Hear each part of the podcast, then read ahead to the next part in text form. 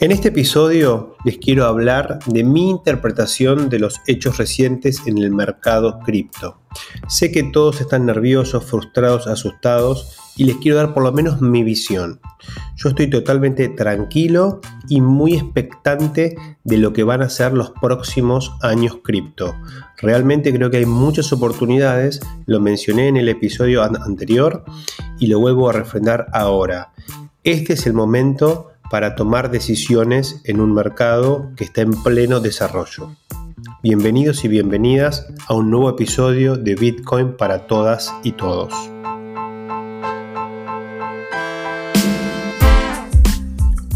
Está bastante claro que estamos atravesando finalmente el bear market tan esperado. Digo tan esperado porque los ciclos cripto hasta ahora han demostrado un comportamiento sistemático de expansión y retracción, propio de una industria en pleno desarrollo. Está claro que si bien el comportamiento es sistemático, el cálculo del tiempo justo es altamente incierto, dado que en el fondo depende de los acontecimientos y de las decisiones agregadas tomadas por todos los jugadores del mercado. Ambas cuestiones son muy difíciles de predecir. Pero aquí estamos, en la parte del siglo que desanima, que frustra, que liquida pero que también depura y restablece balances más saludables. En este contexto, estoy convencido que prácticamente el que vende vende por miedo o por obligación, pero no por convicción. Obvio que debe haber algunos traders que venden por pura especulación, pero no son la mayoría. Lo importante es que los que estamos comprometidos con esta industria mantengamos la cabeza tranquila, serena, focalizada, en lo que importa. Lo que importa no es el precio de los activos, lo que importa es el valor de los activos. Y el valor de mercado, como lo he dicho en alguna oportunidad, no es el precio de mercado. El primero es una apreciación, una interpretación. El otro, el segundo, es decir, el precio, es un hecho consumado por oferta y demanda. Dicho de esta manera, pareciera ser que el segundo es más real que el valor, es decir, que el precio es más real que el valor, porque de hecho existe, mientras que el valor no es un hecho observable. Y en cierta forma es así, pero lo importante es que el valor, real o no, es una herramienta de navegación como la estrella polar que permite al navegante avesado orientarse durante la noche. En nuestro caso, el valor es una buena guía para tomar decisiones. ¿Qué decisiones? Bueno, comprar o vender. Si el valor es mayor al precio, es más conveniente comprar. Y si el valor es menor que el precio, es conveniente vender. Esa es la regla de decisión. La regla es simple, pero compleja de aplicar.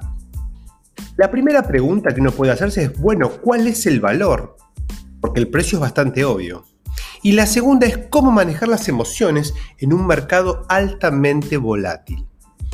Analicemos desde la perspectiva eh, eh, de, de Bitcoin esta situación. Bueno, para Bitcoin sabemos que por lo menos lo básico hay dos modelos básicos para tomar decisiones de compra o venta en Bitcoin. El modelo Stock to Flow, y el ratio de valor de mercado dividido el valor de mercado realizado. De acuerdo al primero, el valor de Bitcoin debiera rondar actualmente los 70 mil dólares por unidad. Voy a adjuntar una planilla de cálculo donde se podemos ver e-, ese, ese valor específicamente. Recordemos que el modelo Stock to Flow es una herramienta utilizada en activos monetarios le hace dinero, es decir, es una herramienta de valoración que sirve para dar una apreciación sobre eh, la fortaleza de un activo monetario. A mayor stock to flow, mayor fortaleza de ese activo. Básicamente lo que calcula es la relación entre la emisión proyectada de la moneda en cuestión en relación al stock acumulado cuanto mayor emisión haya en relación al stock, más débil es la, moneda. Actualmente en Bitcoin tenemos 19 millones de Bitcoins en circulación. Esto sería el stock. Y una emisión anual proyectada de 328 mil Bitcoin por año. Esto arroja un valor de stock to flow que surge básicamente de eh, dividir uno por el otro, el stock, los 19 millones dividido los 328 mil, de 58. Ese valor es muy cercano al valor del oro. El oro es un poco más alto, es más alto, pero no es tanto más alto. Sin embargo, el, el valor de capitalización del oro es 30 veces mayor a valor actual que el de Bitcoin. De acuerdo al stock to flow, si la adopción de Bitcoin se volviera masiva o tan masiva como la del oro, su valor de cotización, de, perdón, de capitalización tendría que ser similar al del oro lo que arrojaría básicamente un Bitcoin de 600 mil dólares, es decir, multiplicado por 30 a valores de 20 mil. Al momento de hablar, eh, de, digamos, de, grabar este episodio, Bitcoin está todavía más bajo, está cerca de 17 y pico. Evidentemente, para alcanzar el nivel de adopción del oro falta mucho. Pero es un target o es el target de un activo que pretende ser reserva de valor mundial. Es para no perderlo de vista. Aquellos que no recuerden muy bien las funciones del dinero, les recomiendo que reescuchen el episodio 43. Y aquellos que estén más interesados en repasar el modelo Stock to Flow que acabo de mencionar, pueden escuchar el 53. Digamos que em, este modelo nos da un norte, pero no ayuda demasiado en esta coyuntura, ¿no? El modelo que sí ayuda en la coyuntura es el ratio entre el valor de mercado dividido el valor de mercado realizado. ¿Esto qué significa? Es la relación de lo que vale Bitcoin a precio de mercado versus lo que vale Bitcoin al precio al cual se encontraba el momento en que se produjo la transacción actualmente no gastada. Cada vez que el mercado el valor de mercado está por encima del valor de mercado realizado, nos encontramos en, eh, eh, en, una situación donde la, zona de venta se acerca. No hay números eh, definitivos para esto, definitivamente, pero podemos decir que si la relación es mayor a 2 a 1, es decir, el valor de mercado dividido el valor de mercado realizado da más de 2, estamos empezando a estar en una zona donde podemos estar empezando a vender posiciones. Hablo desde un punto de vista especulativo, ¿no? Desde ya. Eh, y si está por debajo de 1, es decir, cuando el valor de mercado es menor al valor de mercado realizado, estamos en, un momento donde conviene empezar a, a comprar. Digamos, esa sería la regla de decisión. Actualmente el ratio está por debajo del 80%, de 0,8. O sea, está por debajo de 1, lo que significa que el valor de mercado es menor al valor de mercado realizado. En valores, el, y esto es a 20.000, o sea que ahora estamos todavía peor. A 20.000 eh, dólares por Bitcoin, el valor de mercado son unos 390 mil millones, mientras que el valor de mercado realizado son 460 mil millones. Bueno, lo concreto, el punto es que en la medida que Bitcoin esté por debajo de 24 mil dólares, está por debajo de 1. Y por lo tanto, estamos en un, en un valor donde eh, conviene comprar. ¿Por qué conviene comprar? Porque básicamente esta relación va fluctuando. Y va, va fluctuando acompañando los ciclos.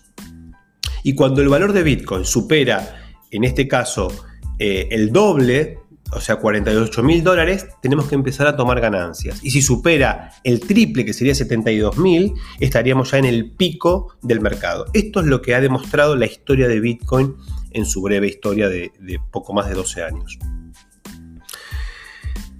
Finalmente, a ver, ¿el precio de Bitcoin eh, puede seguir bajando? Claro que sí.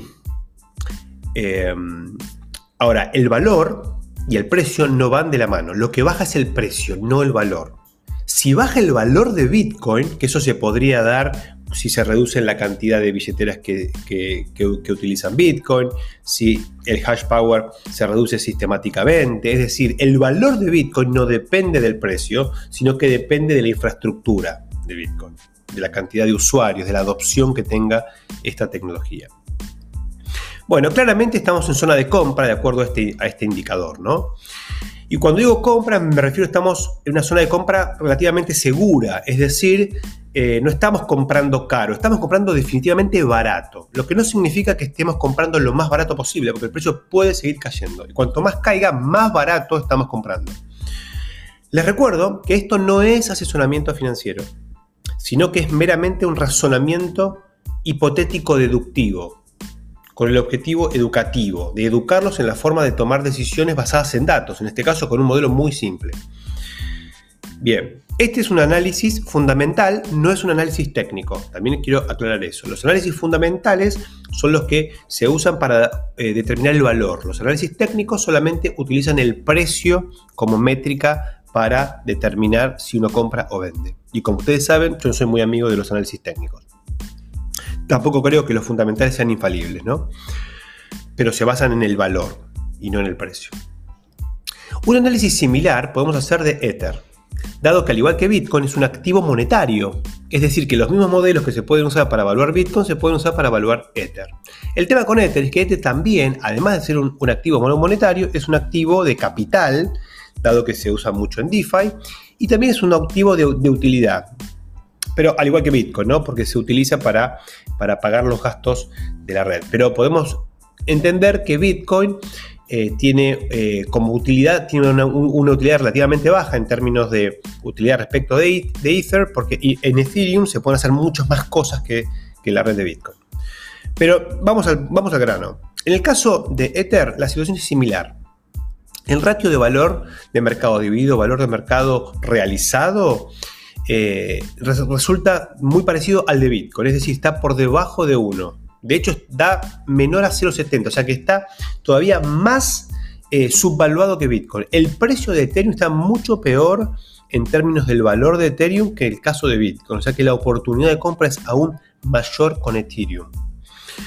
Em, bien, como dije, esto es análisis fundamental, es decir, que las decisiones que se toman con estos modelos son de mediano y largo plazo, no de corto como el análisis técnico. El análisis técnico sirve más para el corto, el análisis fundamental sirve más para el mediano y largo plazo. Así las cosas, claramente estamos entrando en el mejor momento para participar en el mercado, ya sea con capital, es decir, comprando, o con trabajo. Para aquellos que eh, como yo, digamos, que estamos convencidos en la industria, el objetivo en un beer market, el objetivo de mínima es no perder cripto. O sea, terminar el beer market con más cantidad de cripto que la que comenzamos el beer market. No importa cuánto vale la cartera en dólares, es irrelevante. No, no, tiene ninguna lógica mirar la cartera en dólares. Lo importante es ver la cartera en cripto. Eh, y esto es importante para los que tenemos ese mindset. Por eso hay que evitar tomar decisiones que nos hagan perder tokens. Esa es la clave. Una de las decisiones que ciertamente nos hace perder tokens es apalancar nuestras carteras. De esa forma corremos el riesgo de ser liquidados. Por favor, eviten apalancar las carteras.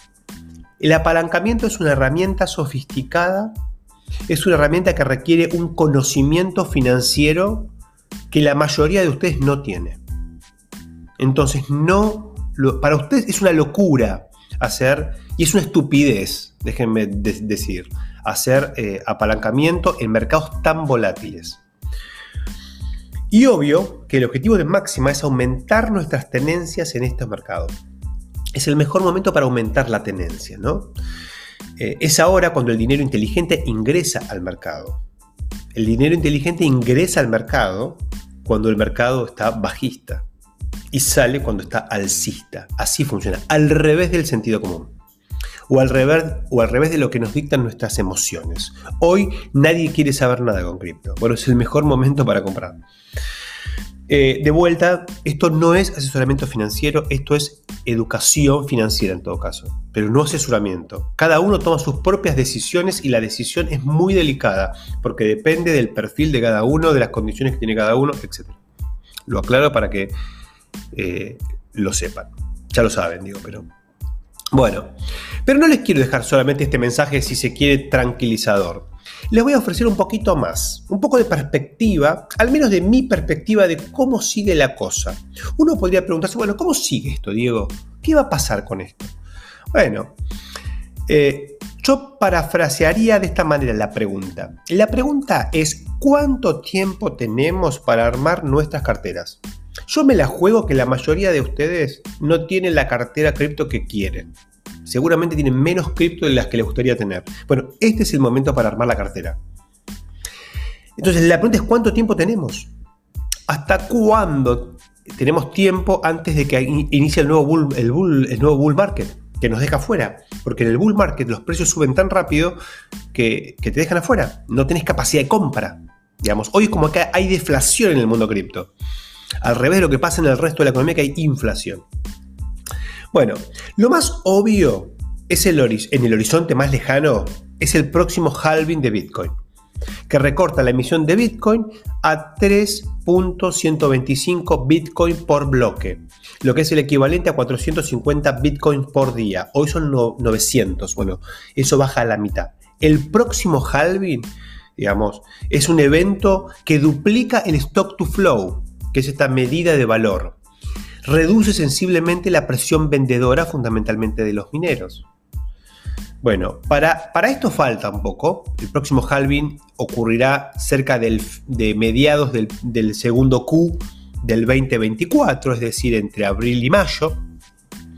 Y si bien el impacto probablemente comenzará a percibirse unos seis meses antes, es decir, noviembre, diciembre del 2023, todavía falta para finales del 2023. Estamos a 14 meses de esas, de 15, o 16 meses.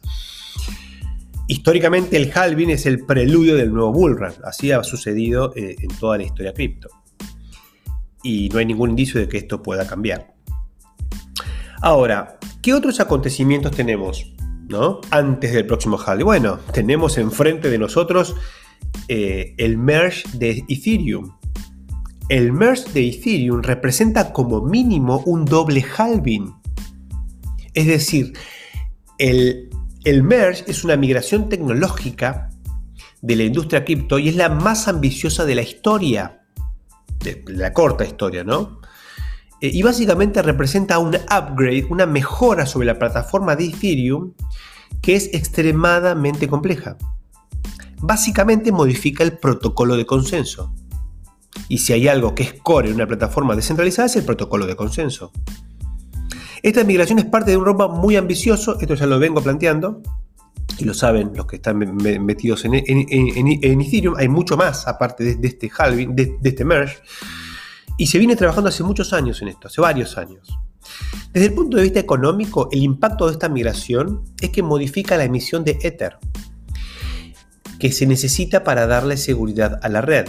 Básicamente es mucho más barato darle seguridad a la red con proof of stake, es decir, con prueba de participación, que con proof of work, que es prueba de trabajo.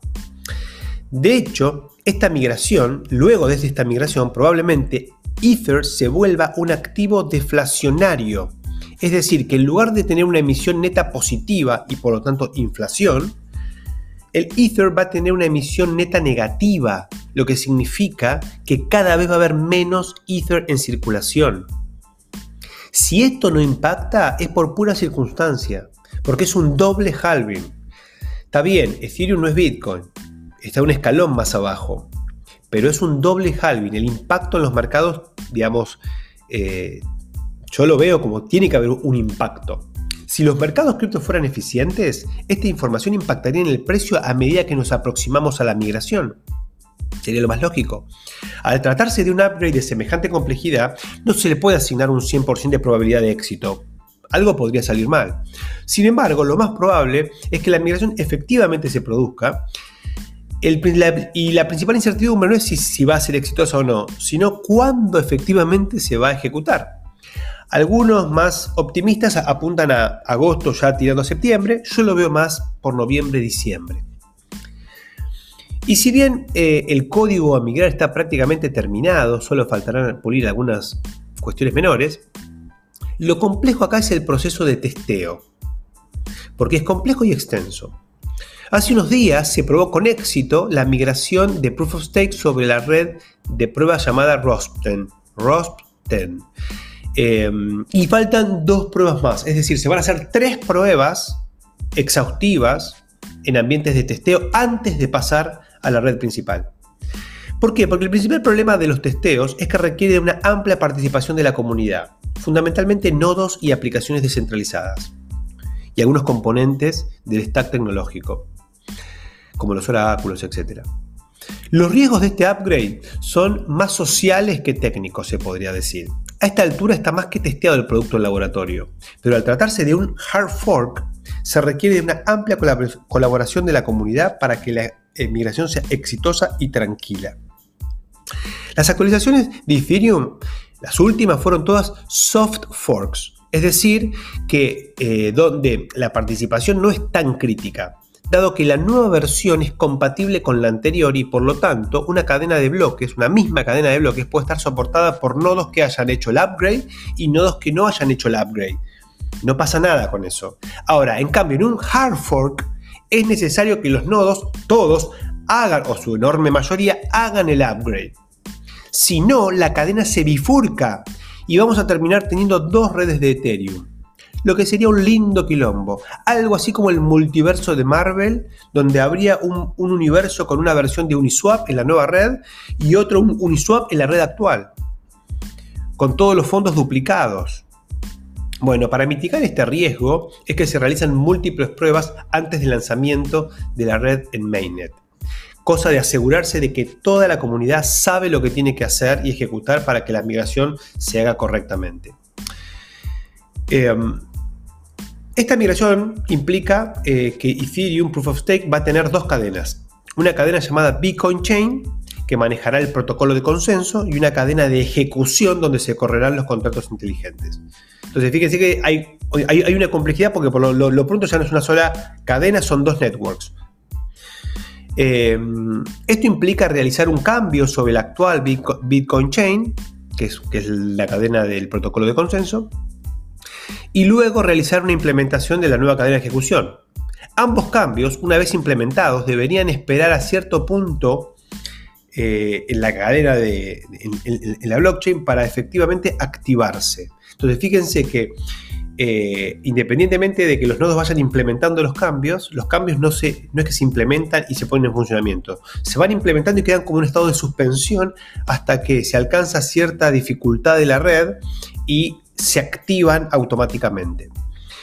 La idea es que la comunidad tenga tiempo para hacer las implementaciones antes de que se activen, porque si se activan, como dije, muy rápidamente y la mitad de la comunidad no implementó los cambios, vamos a tener una bifurcación y eso sería realmente caótico. Eh, por eso se hacen tantas pruebas, para asegurarse de que eso no suceda. Y por eso va a llevar tiempo esto, va a llevar tiempo inexorablemente. Por eso yo no creo que lo apuren y para mí no llegan a septiembre ni de pedo. Bien, entonces, gran parte de la complejidad de todo esto, como verán, proviene por, la estrategia de la implementación, que es como en pleno vuelo.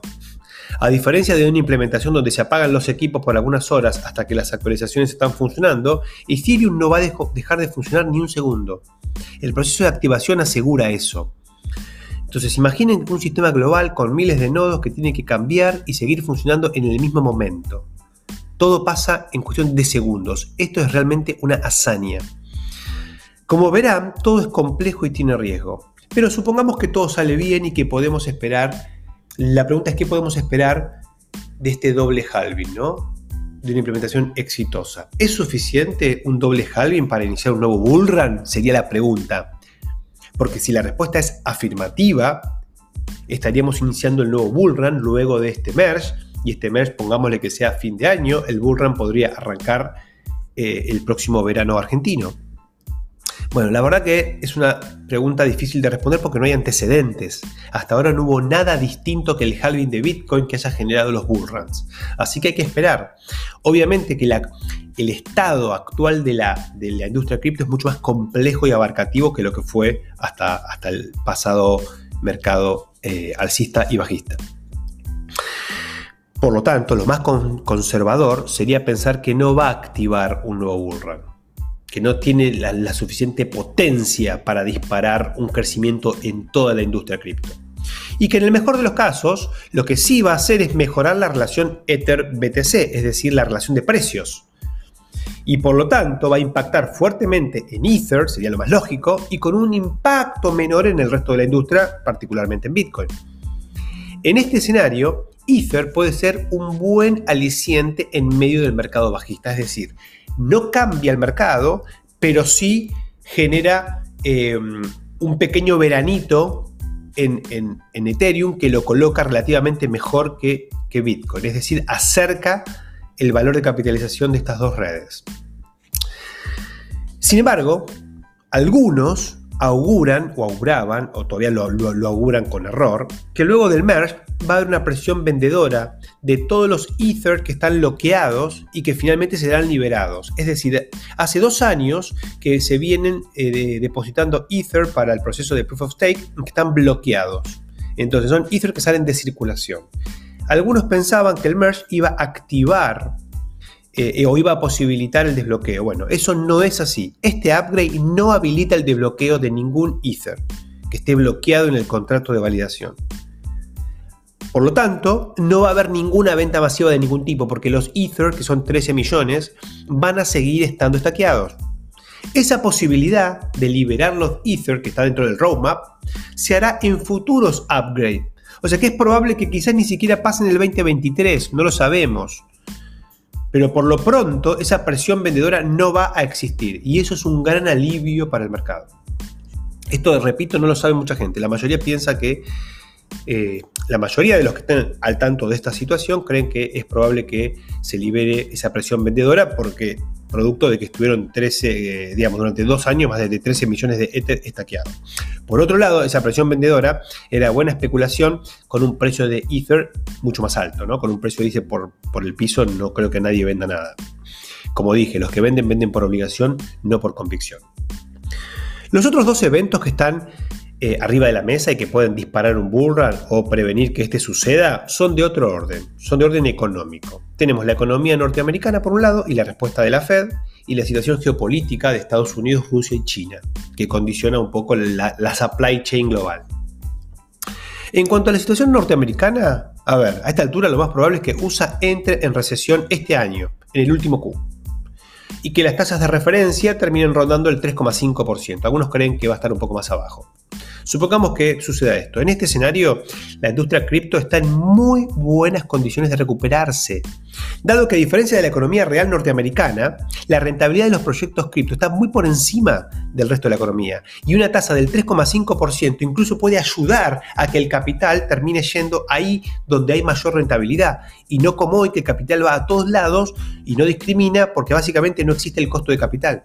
Y el costo de capital es fundamental porque es el valor del dinero. Si el dinero no vale nada, lo malgasto. Si el dinero tiene valor, lo utilizo donde, en aquellos sectores más pujantes, como Web3. En este escenario, yo veo una recuperación gradual, pero sostenida, a partir del segundo Q del 2023. Es decir, entre, entre marzo, no, marzo no, entre abril, mayo y junio del año que viene. Y desde mi opinión, solo una recesión violenta y descontrolada puede realmente demorar fuertemente la recuperación. Este escenario hoy yo no lo descartaría.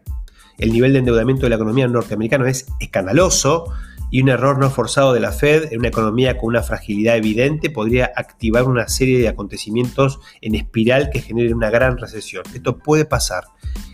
No es lo más probable, pero puede pasar. En cuanto a la cuestión geopolítica, bueno, esto es más incierto, ¿no? Los conflictos son complejos. Eh, pero un conflicto que no se descalabre, digamos, que se mantenga en este nivel de, escalada, eh, eh, puede terminar aliviando la situación de la cadena de, valor global, básicamente porque este es un conflicto que puede tener 20 años más, digamos. Y si no se descalabra, lo más probable es que aprendamos a convivir con él. Esto es como una nueva guerra fría, digamos. Finalmente, podemos también contar con un nuevo caso de uso cripto, eh, que podría ser el equivalente a un nuevo verano DeFi. Recuerden que DeFi antevino al bullrun. En este sentido, creo que el, el, caso de uso puede ser o puede estar vinculado con redes sociales en Web3, dado que las capas 2 de Ethereum ya están implementadas y están a pleno.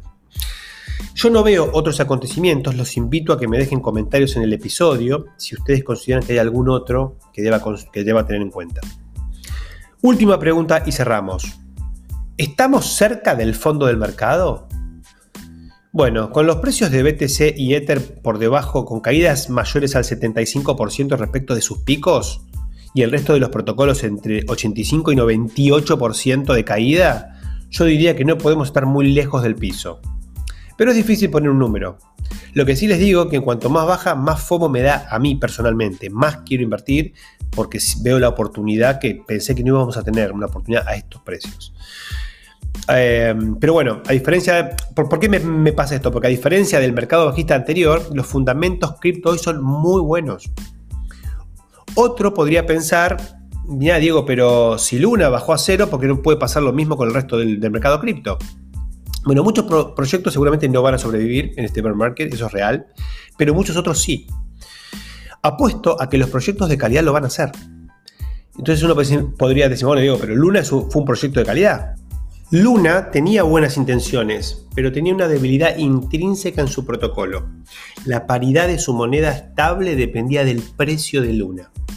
Ni en Bitcoin, ni en Ethereum, ni en Cardano, por ejemplo, tienen semejante dependencia. El precio no es una variable clave en estos proyectos. El protocolo, para el protocolo es indiferente si Bitcoin vale 2.000 dólares, 50.000 dólares o un millón de dólares. Obviamente que hay impactos en el hash rate, por, ejemplo, pero eso no invalida a la plataforma. Yo creo que estos proyectos eh, no van a fracasar en un mercado bajista, digamos, son proyectos que están preparados para superar tranquilamente estos mercados. Pero bueno, no son todos, obviamente. ¿Qué hacer mientras tanto? Mi propuesta creo que fue clara. El que quiere involucrarse, este es el momento. Bajo la espuma y el pensamiento mágico, manos a la obra. Nos escuchamos el próximo domingo. El contenido compartido en este espacio de comunicación es educativo. En ningún caso representa asesoramiento financiero. Desde Bitcoin para Todos promovemos la participación activa en este nuevo espacio de creación de valor y aprendizaje. Buscamos facilitar el acceso a herramientas conceptuales y metodológicas para una toma de decisiones autónoma y responsable.